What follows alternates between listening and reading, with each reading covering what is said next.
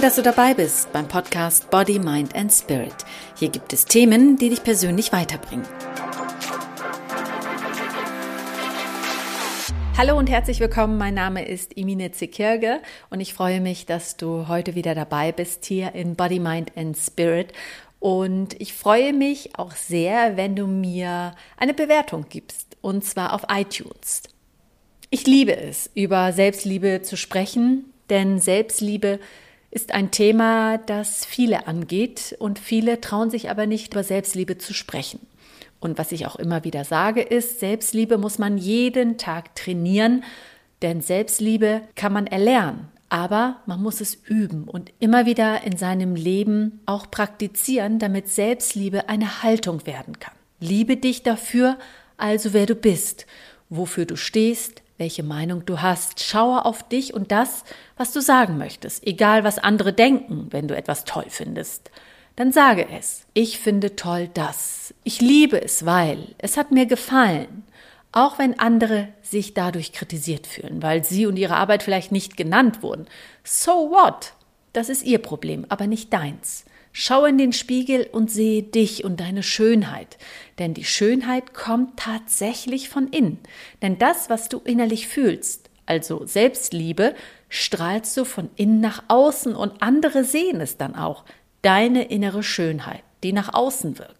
Du ziehst dann andere schöne Menschen an. Und damit meine ich nicht die Menschen, die nach außen hin schön und attraktiv aussehen, sondern die Menschen, die sich selbst lieben und sich von deiner Selbstliebe genauso angezogen fühlen, wie du dich von ihrer Selbstliebe angezogen fühlst. Du umgibst dich mit Selbstliebe, mit der deiner und die der anderen und wer Selbstliebe empfindet und sie lebt, gibt es indirekt auch anderen weiter, denn Liebe ist ansteckend. Beobachte kleine Kinder, die dir sofort sagen, ob sie dich mögen oder auch nicht. Wenn du Kindern deine Liebe zeigst, dann geben sie dir ihre Liebe zurück. Spielst du ihnen Liebe vor, dann merken sie das und sagen dir sofort, dass sie dich nicht mögen. Es bringt also nichts, wenn du dir selbst etwas vorspielst. Betrügen kannst du dich selbst, na klar, aber die eigene Selbstlüge wirst du später auch selbst ertragen müssen wenn du unglücklich dich über dein Leben beschwerst? Gehörst du zum Beispiel zu denen, denen ständig doofe Sachen passieren? Meckerst du ständig über schlimme Kollegen? Schimpfst du auch auf die Gesellschaft, die dir ständig blöd kommt? Gehst du schlecht gelaunt zur Arbeit, weil du unmotiviert bist und denkst, da wertschätzt dich eh keiner? Gerätst du mit deinen Freunden ständig aneinander? Und immer passiert dir das? Fragst du dich das auch ständig? Warum immer ich? Und wenn du mal mit deiner Familie im Streit bist, dich mit deiner besten Freundin verkracht hast und dein Freund auch die Tür zuknallt, weil er wütend ist und einfach abhaut, bist du es dann, die bei deinen Eltern anruft und wieder für gute Stimmung sorgt, der Freundin eine SMS schreibt, weil du sie vermisst und deinen Freund anrufst und ihm sagst, wie sehr du ihn liebst? Immer bist du es, die den ersten Schritt macht und keiner macht den Schritt auf dich zu? Denke daran, das ist leicht, das letzte Wort zu haben, aber unheimlich schwer, den ersten Schritt zu tun. Und wenn du es immer bist, die den ersten Schritt tut, dann sei glücklich darüber. Und hinterfrage es nicht. Du machst den ersten Schritt, weil es dir doch gut tut. Und du tust das alles für dich. Für dich, für dich und nochmals für dich. Mach dich nicht abhängig von anderen, indem du darauf wartest, dass andere den ersten Schritt in deine Richtung gehen. Wenn dir danach ist, dann mach du es, den ersten Schritt. Du. Erwarte nichts von deinem Gegenüber, denn dann kannst du auch nicht enttäuscht werden. Ich spreche natürlich aus Erfahrung, nicht nur aus der Erfahrung von Klienten, die ähnliches erlebt haben, sondern vor allem auch über meine Erfahrungen. Ich habe natürlich auch vieles schon erlebt und auch meine Erfahrungen gesammelt. Ich bin auch immer die Erste gewesen, die auf andere zugegangen ist. Entweder habe ich mich entschuldigt für ein Verhalten oder das, was ich gesagt habe, weil ich damit andere verletzt habe. Und ich bin dann auf die zugegangen, um nur für gute Stimmung zu sorgen. Oder weil ich einfach Harmonie haben wollte und mit meiner besten Freundin zum Beispiel keinen Streit wollte. Auch bei Kollegen habe ich oft das Gespräch gesucht, weil ich nicht wollte, dass auf der Arbeit so ein komisch gezwungenes Miteinander herrscht. Bis zu dem Tag, wo ich es leid war. Ich war es leid, immer den Anfang machen zu müssen und den ersten Schritt zu machen, Davon war ich einfach müde. Ich war müde davon, es allen recht zu machen. Meinem Gegenüber es dadurch natürlich auch einfach zu machen und ihm oder auch ihr zuvorzukommen. Ich wollte es nicht mehr. Klar, das ist einfach, wenn immer ein anderer die Aufgabe übernimmt, für etwas gerade zu stehen, wofür man selbst vielleicht gar keine Verantwortung trägt. Doch irgendwann wollte ich nicht mehr. Ich habe beschlossen, so zu handeln, wie keiner von mir erwarten würde. Ich habe blockiert und habe nicht mehr den ersten Schritt gemacht. Und was ist passiert? Die Freundin, mit der ich Stress hatte, hat sich nie wieder gemeldet. Nie wieder. Und was machte es mit mir? Mir ging es natürlich nicht gut damit. Ich litt darunter und musste ständig an diese Personen denken und war auch immer in Erwartungshaltung, weil ich insgeheim gehofft habe, dass wenn ich nichts mache, dass die andere Person vielleicht was machen würde, weil ich dachte, ich bin dieser Person ja auch wichtig. Das war mein Glaube. Als aber nichts kam, dachte ich, okay, ich bin ihr oder ihm also nicht wichtig genug, dann ist es halt so. Und dann habe ich das so hingenommen. Ich machte mich also abhängig von ihrem Verhalten und machte mir dadurch das Leben schwer, bis ich mich selbst hinterfragt habe. Damals natürlich mit Hilfe eines Profis, einem Coach. Wenn du auch Unterstützung dabei brauchst, dann schreib mir gerne. Wie ich coache und wie du mich buchen kannst, erfährst du natürlich auf meiner Internetseite. Den Link dazu poste ich im Bemerkungsfeld in den Show Notes. Kommen wir also zurück zu der Person, die den Kontakt zu mir abgebrochen hat. Warum hat sie das getan? Warum denke ich also so sehr an diese Person und warum schmerzt es, keinen Kontakt mehr mit ihr zu haben? Alle Menschen, die mir etwas bedeutet haben und noch bedeuten, haben in meinem Herzen etwas bewegt, und alle anderen nichts. Die, die nichts bewegt haben, die habe ich links liegen lassen, bewusst. Im Gegensatz zu früher war plötzlich das Gefühl weg, dass ich es jedem recht machen muss oder dass ich für gute Stimmung sorgen muss. Nein, egal wer es ist, ob dein Chef, dein direkter Kollege oder die beste Freundin oder dein Bruder, deine Schwester, wenn diese Person in deinem Leben keine wichtige Rolle einnimmt, denn es ist egal, ob zwischen euch ständiger Kontakt herrscht oder eiskalte Luft.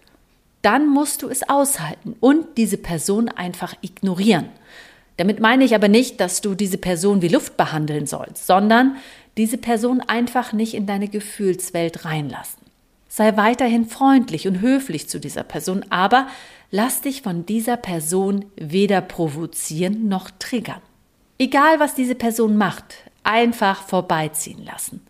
Denk immer dran, lass die Sonne auf deine Nase scheinen und streck dieser Person gedanklich die Zunge raus.